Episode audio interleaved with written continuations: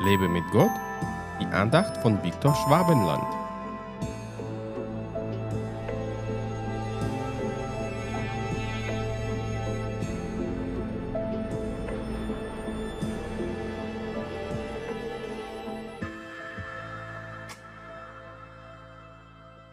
Herr der Herrscherin, glücklich ist der Mensch, der auf dich vertraut.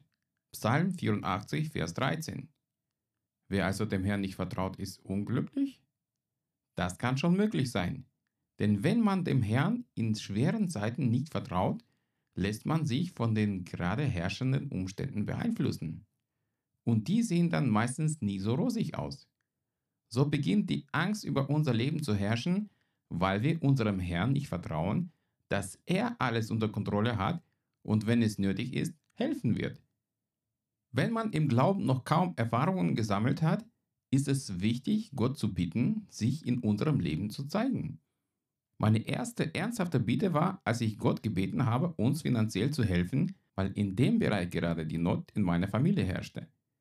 Dann bekam ich 100 DM-Scheine per Post von unbekanntem Absender.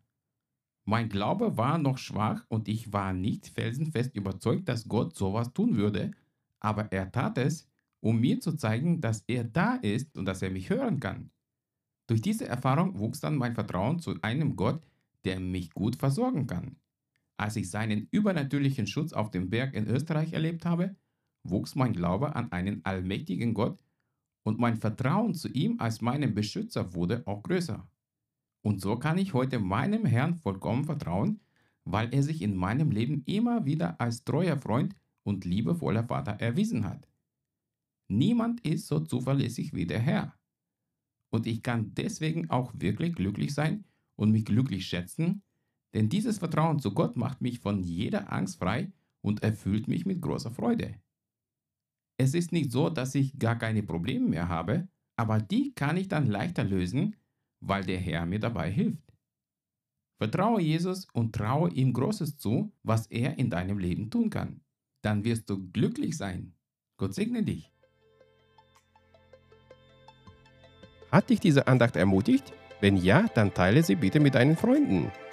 Und abonniere meinen Podcast und meinen Blog www.lebemitgott.de.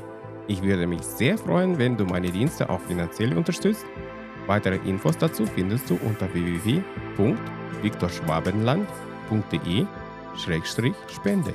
Ich danke dir und wünsche dir gottesreichen Segen.